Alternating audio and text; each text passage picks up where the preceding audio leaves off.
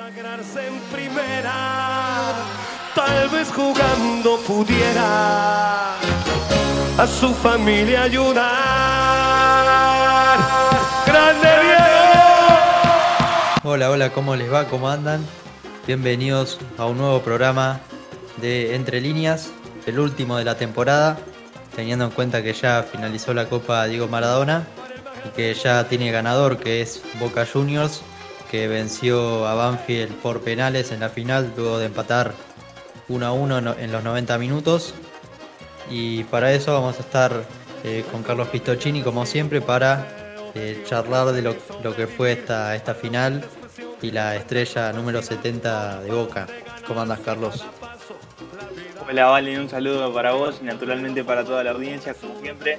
Y sí, como bien decías, eh, hoy último programa de la temporada que va a tener al Geneise como protagonista, como el vigente campeón de la Copa Maradona. Recordemos torneo que cambió su denominación a mitad de camino por el acontecimiento que fue el fallecimiento de Diego Armando Maradona. Todo un símbolo que lo haya ganado el Geneise, ¿no? el equipo del el corazón de, de Diego, que se haya quedado con este trofeo tan particular. Sí, así es, y seguramente Diego debe estar contento, ¿no? Donde esté, eh, porque Boca ganó el torneo que tiene su nombre. Y bueno, eh, repasando lo que, metiéndonos en lo que fue la final de Boca contra Banfield, eh, un partido, la verdad, típico de final, ¿no? Bastante friccionado, peleado, eh, que tuvo a dos equipos eh, quizás un poco más conservadores, tratando de, cuidar lo- los espacios y que el rival no, no saque ventaja por ese lado. Y yo creo que se vio más que nada eso, ¿no? También del lado de Banfield, que durante el torneo mostró un estilo diferente.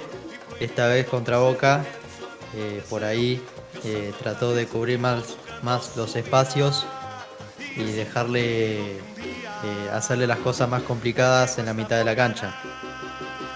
Y es, así se planteó el partido, un partido bastante, no sé si decir friccionado, porque no hubo tanto lo que es patadas, a excepción de bueno la expulsión de Manuel Más, que después vamos a estar comentando, que de hecho desde mi punto de vista quizás fue exagerada la expulsión de, San Juanino, pero bueno, eso después en particular lo comentamos. Un partido bastante que se jugó prácticamente en mitad de cancha la mayor parte de- del partido porque se hacía trabado. Aunque bueno, en ese marco creo que las, las situaciones más profundas la- las generó Boca sin, sin demasiado tampoco valiéndose de la velocidad de Villa por momentos. eh, pero bueno, en fin, el control del partido mayormente lo, lo mantuvo el equipo Geneise, que tardó bastante igual en encontrar el primer gol de la mano de Cardona. Un partido que en el primer tiempo Boca no, no lo pudo encontrar eh, de manera clara, porque bueno, eh, como siempre, como en los últimos partidos se vio, no había prácticamente mediocampo en Boca. Estaba Cardona que intentaba asociarse con, con Zárate o Anchope Ávila, pero estos estaban muy separados y hacía que, bueno, eh, Boca no, no tenga juego y esté Cardona ahí eh, rodeado de jugadores de Banfield alejados de, de la- de los delanteros. No sé si viste lo mismo. Sí, por supuesto, un equipo bastante partido, salvo bueno, eh, con los intentos de Cardona, que la verdad en la primera etapa estuvo bastante apagado. De hecho, lo primero que pensé sinceramente viendo el partido es, digo, confiará Russo en Cardona hasta, hasta el final por, por el primer tiempo que estaba haciendo, ¿no? Lo vi extrañamente entregando varias pelotas mal hacia adelante, cosa que él no suele hacer. Eh, quizás eh, lo que se le achaca a Cardona es quizás desaparecer por momentos del partido por sus características, pero no al momento de agarrar la pelota ser impreciso, y eso es lo que le estaba pasando en el primer tiempo. Bueno, eh, menos mal que el ruso no, Por eso no lo sacó, te decía ¿no? por ahí. Por eso que te decía que no, no tenía juego, no, prácticamente no, no había mediocampo y los delanteros estaban muy separados, muy eh, lejos de la zona de elaboración Y, bueno, eso pasó más que nada en el primer tiempo. Después en el segundo, eh, Boca intentó asociarse un poco más. Eh, de igual manera no, no, le salía natural, era como que todo el juego de Boca era muy forzado, poco fluido. también por culpa de Banfield, que bueno, le achicó los espacios y, y marcó bien, ¿no? por supuesto, el taladro se defendió bien. Imagínense que, bueno, el gol de Cardona, me imagino que la mayor parte de la gente lo, habrá visto, pero fue un golazo, la verdad. O sea, parecía que era la única manera de vulnerar el arco de, Banfield, en este caso, un enganche y un remate potentísimo y que al arquero Arboleda, que, se tiró muy bien, se le iba abriendo cada vez más y tomando cada vez mayor fuerza, parecía en la, en la trayectoria. Y bueno, eh, finalmente se terminó metiendo ese remate, pero daba la sensación de que era la única forma de, encontrar un gol desde ambos, desde ambos lados, ¿no? Eh, con un golazo o con una distracción, como terminó ocurriendo del lado de Banfield, ¿no? Sí, una distracción y también una jugada bárbara de Cardona, ¿no? Que enganchó y sacó un remate, un misil teledirigido desde afuera del área y la clavó en el ángulo yo creo que ahí hubo todo mérito de Cardona, más allá de que, bueno, Banfield por ahí otorgó algunas ventajas, ahí todo el mérito para mí es del colombiano. Por supuesto, hablo de la distracción, por mm, incluyendo también el, gol del empate de Banfield, ¿no? de pelota parada, que eran las dos únicas maneras de encontrar un gol en un partido tan cerrado. O un golazo, como es el caso del gol de Cardona, o una distracción, como en el caso de Boca, una pelota parada, donde hay varios jugadores de Boca en condiciones de, cortar ese centro según se ve en la imagen, pero tienen una reacción tardía y bueno, y permite la, definición de, Lolo ¿no? sobre la hora. Sí, un taladro que por ahí no, no se lo vio como en otros partidos. Yo creo que priorizó más eh, la, defensa que el ataque, porque se vio un Banfield un poco por ahí deslucido, eh, con por ahí corridas eh, esporádicas de cuero, por ejemplo, eh, por las bandas, pero no mucho más. La verdad que Banfield, eh, no sé si no estuvo a la altura, pero no demostró claramente lo que venía mostrando durante el torneo, me parece. igualmente, las corridas de cuero puntualmente, la verdad hay que decirlo, pese a que se terminó yendo expulsado esas corridas de cuero no se dieron como en otros partidos porque Emanuel Más la verdad que lo controló muy bien en un inicio de partido. Yo recuerdo un par de corridas de cuero que cuando uno lo veía arrancar parecía que podían terminar en algo serio y finalmente bueno el sanjuanino eh, le reducía las opciones y, lo, neutralizaba, al menos en un comienzo. Luego como digo ya sobre el final eh, se hace expulsar prácticamente a mi criterio dos patadas bastante innecesarias eh, que, terminan en la expulsión, pero lo venía controlando bastante bien a, Cuero el sanjuanino y creo que eso es una de las razones por las cuales eh, Banfield tuvo un bajo nivel eh, la noche del domingo, pero y además lo de Martín Pallero, ¿no? que es quizás la usina más grande de fútbol que tiene Banfield y la verdad que estuvo en un muy bajo nivel el volante mixto del equipo banfileños. Sí, por eso, los dos jugadores, eh, los dos mejores jugadores que, tiene Banfield, que son Pallero y Cuero, eh, más el delantero también que, es eh, un buen 9, tuvieron bajos. Y, tuvieron bajos y bueno, eso explicó también el bajo rendimiento. Después el empate final, por una falta un poco torpe de Salvio, eh, que otra vez eh, cometió un error, como en el partido contra Santos, que prácticamente le vale la derrota, porque Lolo empató de cabeza y si los penales a Boca no le iba bien, eh, terminaba perdiendo por ese error, porque ya lo tenía ganado el partido Boca. Así es, sí, una falta bastante torpe, de hecho, en realidad Boca estuvo en el andamiaje defensivo en general haciendo bastantes faltas innecesarias, porque si Tilcas no es el único centro cruzado que le cayó a Boca en el partido, el resto los pudo resolver, pero la verdad es que sabiendo la dificultad que tiene Boca para defender este tipo de pelotas paradas, eh, que vienen, digamos, con ángulo por el hecho de caer desde un costado. Eh, la verdad que concedió bastantes el equipo Genesis, creo que ahí estuvo la, mayor falencia, teniendo en cuenta que Boca de por sí no es un equipo que genere demasiado fútbol como para hablar de la generación del mismo como un déficit. Bueno, el déficit es esto de la pelota parada, ¿no? Un punto que se supone fuerte de Boca, eh, dar concesiones en los, en los envíos cruzados. Sí. Sí, por eso igual creo que me parece eh, los defensores de Boca quedaron medio estáticos porque pensaban que había posición adelantada de, Lolo. Eh, cosa que por ahí después en la repetición no, se vio muy bien y bueno, un, gol medio raro porque fue un cabezazo débil de Lolo que, bueno, el arquero medio que lo dejó pasar y entró muy suave por el palo derecho. eso, es, otro punto a remarcar, el flojo nivel de Andrada en, los últimos partidos, más allá de contra el Santos haber evitado el, papelón, la verdad que en la jornada de San Juan no, estuvo bien el, mendocino dudó en, varios centros, ¿no? El centro del gol no, fue el único. Eh, hubo otros centros donde él normalmente sale y atrapa la pelota vez requería mucho del recurso de los puños. Eh, por fuera la, eh, del mendocino, la verdad, en, la jornada eh, nocturna de, domingo. pero bueno, ¿qué se le puede achacar no, no a Andrada, que generalmente es eh, solvente, pero bueno, en este partido definitorio salió a cortar un centro y dudó.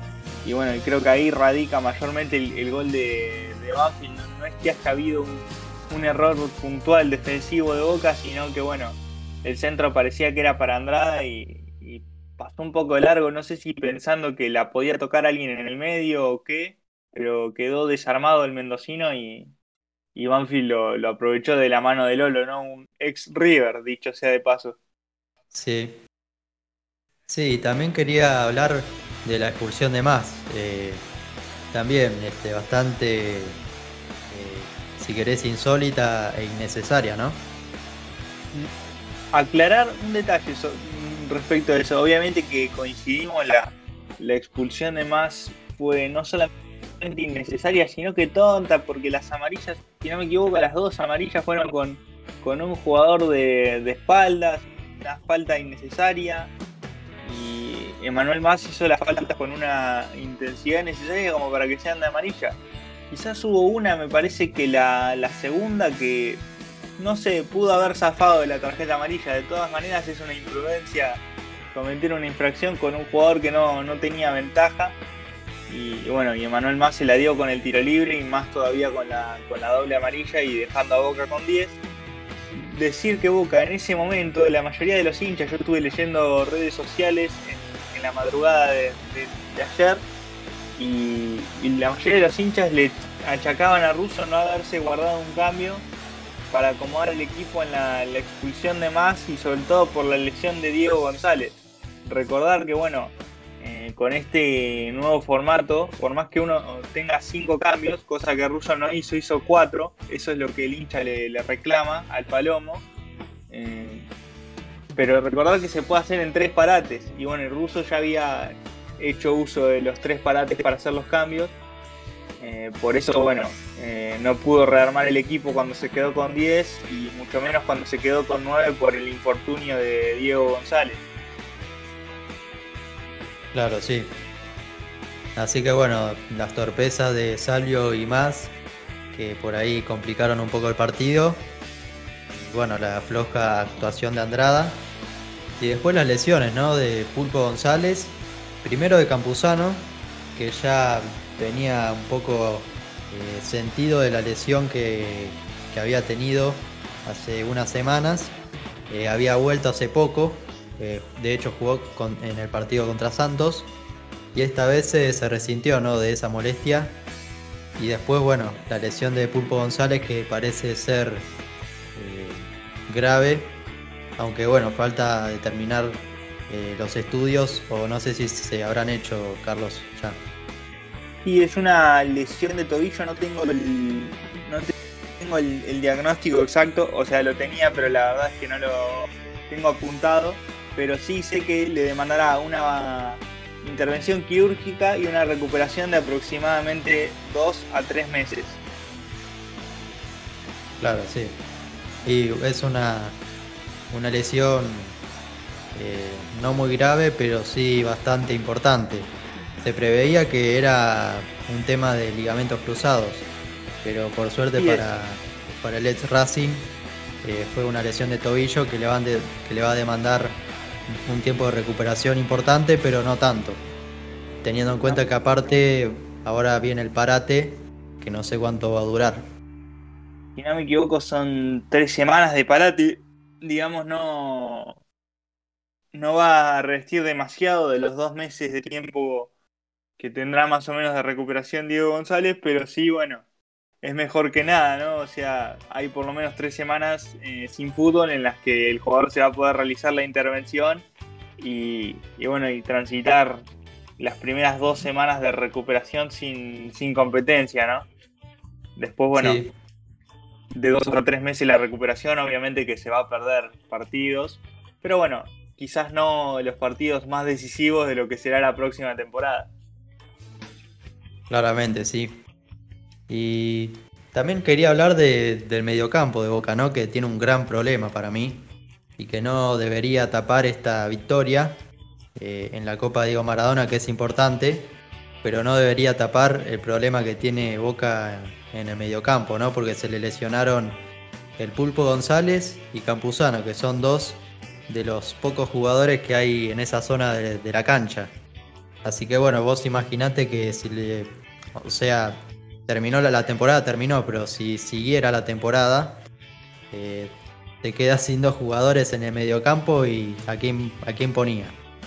Bueno, hablando de jugadores en el mediocampo, eh, un rumor que empieza a dar vueltas ahora que ya hay que, en ese aspecto hay que empezar a hablar de mercado de pases, creo que das el pie justo como para comentar un poco de lo que se viene en Boca en estos días con respecto al, mercado de pases con una temporada que ya está finalizada.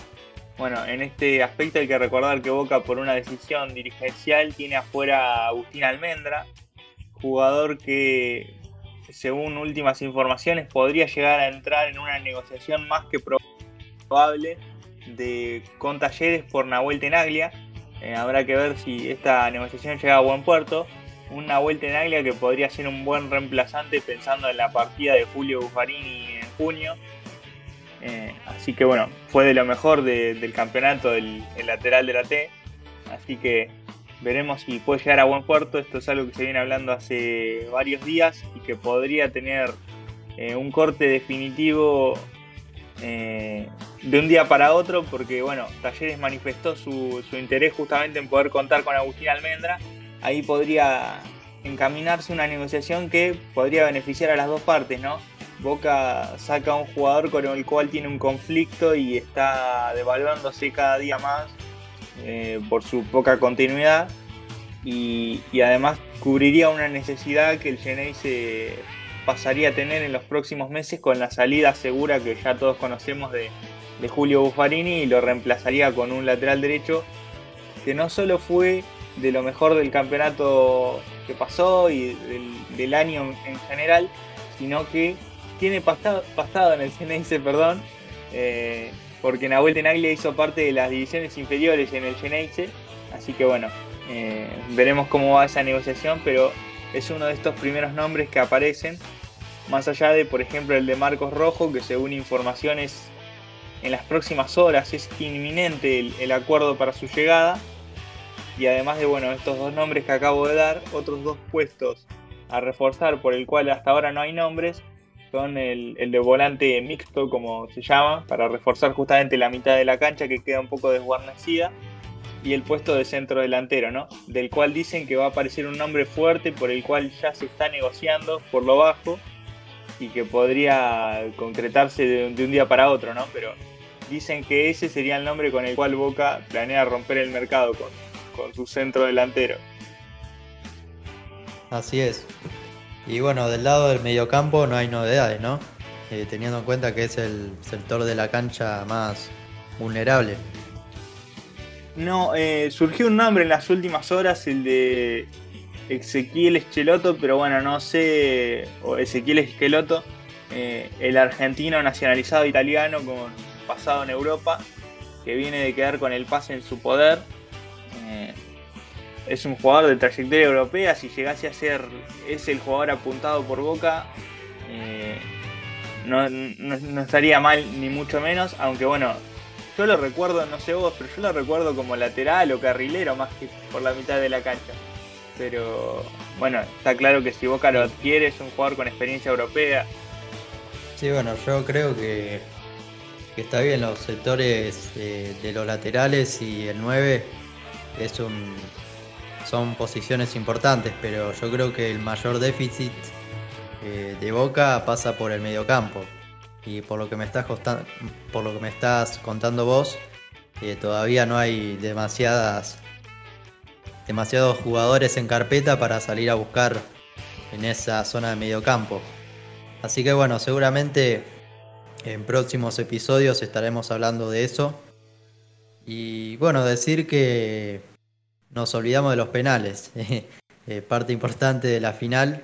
Eh, bueno, convirtieron, convirtieron todos eh, los jugadores de Boca, los cinco. Y Banfield metió tres. erraron bueno, lo cierto es que Buffarini eh, metió el penal decisivo, digamos, el último penal, que casi se lo ataja Arboleda, eh, que casi se lo ataja Arboleda. Rodríguez erró, erró para, para Banfield, el único penal errado de la serie, ¿no? Después metieron Lolo, Fontana y Álvarez para, para Banfield y para Boca Tevez, Villa, Salvio, Izquierdos y Buffarini. Así es. Y bueno, un penal, eh, el de Buffarini decisivo porque fue el que le dio la victoria a Boca, que casi se lo ataja Arboleda, eh, pero bueno, la pelota le pasó por abajo del cuerpo y, bueno, ahí los hinchas de Boca eh, cerraron los ojos, ¿no? Para que entre, entre esa pelota. Y bueno, de esta manera transcurrieron los penales. los corazones, como diría un famoso relator, ¿no? Sí, se Sí. Así esa, ese es el término exacto. Y, y bueno, de esta manera Boca terminó eh, consagrándose, consiguiendo su estrella número 70 y quizás apaciguando las aguas, ¿no? Después de lo que fue la eliminación contra Santos de Copa Libertadores. Esto de apaciguar las aguas yo quiero resaltar así rápidamente dos nombres. El primero, el de Julio Buffarini, que, bueno, está bien que, que todo indica que no va a continuar, pero tuvo la, la iniciativa para pedir ese quinto penal, ¿no? Con todo lo que podía llegar a, a conllevar eso. Y el propio Buffarini dijo que tenía la sensación de que le iba a tocar el penal definitorio, que no iba a haber mata-mata eh, en los penales, digamos, uno y uno. Sí. Eh, que se iba a definir En, el quinto. Él dijo eso después del partido y que lo pidió expresamente y bueno, se hizo cargo y más allá de lo cerca que estuvo Arboleda, el cordobés eh, cumplió y demostró personalidad. Y hablando de, personalidad, eh, hay que resaltar a Izquierdos, muchas veces criticado por el hincha de Boca, pero, pero la realidad es que Izquierdos estaba en el sorteo como capitán eh, para dirimir de qué lado se iba a patear y quién arrancaba pateando. Y antes de escuchar al árbitro cualquier cosa, eh, se giró hacia atrás, miró a Miguel Russo y, levantó la mano y dijo yo pateo. Y después se ocupó de todo lo demás. Pero primero eh, demostró esa personalidad, siendo uno de los primeros en pedir un penal para, la tanda de 5, ¿no?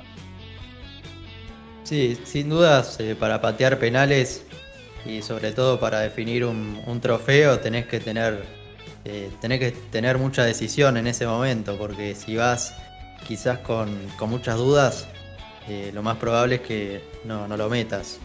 Y, bueno, ahí, ahí, en ese caso Buffarini eh, tomó la determinación y bueno, decidió patear el penal, que casi se lo ataja al arquero, pero bueno, la terminó metiendo para poner cifras definitivas en los penales que son realmente una lotería, ¿no? Eh, más allá de que, bueno, algunos hablan de la personalidad que tiene que ver con eso, eh, también es una cuestión de suerte, porque muchas veces la pelota entra por centímetros y se va también por centímetros, y ahí no tiene nada que ver la, el carácter o, lo que sea. Nada, por supuesto, ahí ya es una cuestión de técnica.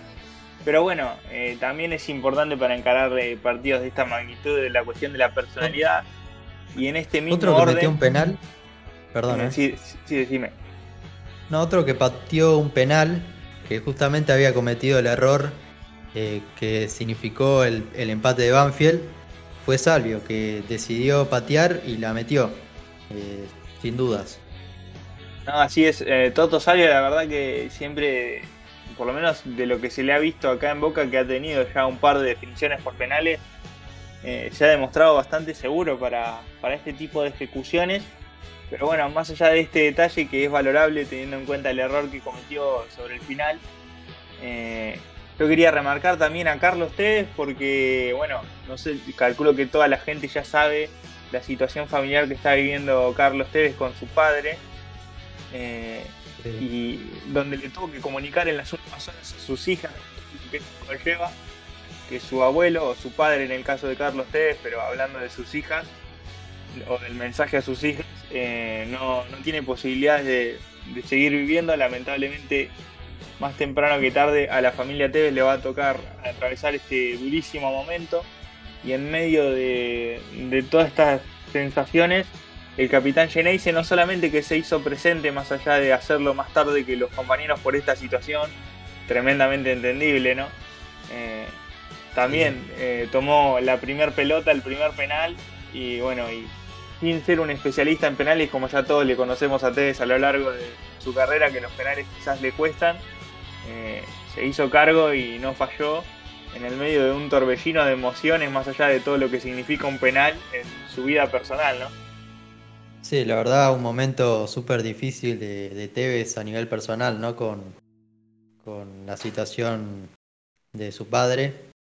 Y bueno, la verdad, este, una, un gran profesionalismo ¿no? del Apache de encarar este partido y tratar de hacer todo lo posible para eh, cubrir su, imagen y, mostrarse fuerte ante una situación realmente muy, muy dura. Eh, yo creo que eso es lo más destacable de, Tevez. Y, es por eso que entró en el segundo tiempo, porque eh, no, y no fue titular. Entró solamente en los segundos 45 minutos. en realidad, en los últimos 30 o, 20 minutos. Y bueno, trató de hacer eh, lo mejor posible. Así que bueno, de esta manera, de esta manera terminamos con, con lo que fue la final de Boca Banfield. Y vamos a hablar brevemente de lo que fue el, pasaje de defensa y justicia eh, a la final, que se jugó el fin de semana, eh, porque bueno, por tema de, calendarios. Uh, así es, un gran partido, la verdad, de Defensa y Justicia. Lo aplastó a, a Coquimbo, la verdad no me esperaba. Tuve la posibilidad de ver todo el partido, no me esperaba ese tremendo nivel de, Defensa y Justicia, esa determinación, esa voracidad por buscar el gol. Eh, bueno, Hernán Crespo debe estar orgulloso de, sus muchachos que se metieron históricamente en una final eh, a nivel internacional eh, histórica para todo Florencia Varela, ¿no? Sí, sin dudas. Eh, ganó 4 a 2 eh, de local. Bueno, Coquimbo hizo los dos goles de visitante, pero ya defensa estaba ganando por una amplia diferencia. Y la verdad que con mucha autoridad, como vos decías, sacó adelante este partido.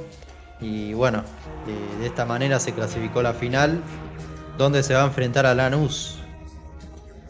bueno, en una final argentina en la Copa Sudamericana final argentina y la verdad con dos equipos con propuestas con ciertas similitudes, pero sobre todo ambas muy interesantes, ¿no? Muy ofensivas, muy voraces. Eh, bien merecido tiene ambos equipos estar en la instancia en la que están, cada uno con sus méritos. Defensa con un equipo plagado de, de si se puede decir, eh, desechos de, equipos grandes, demostrando que el valor que tienen.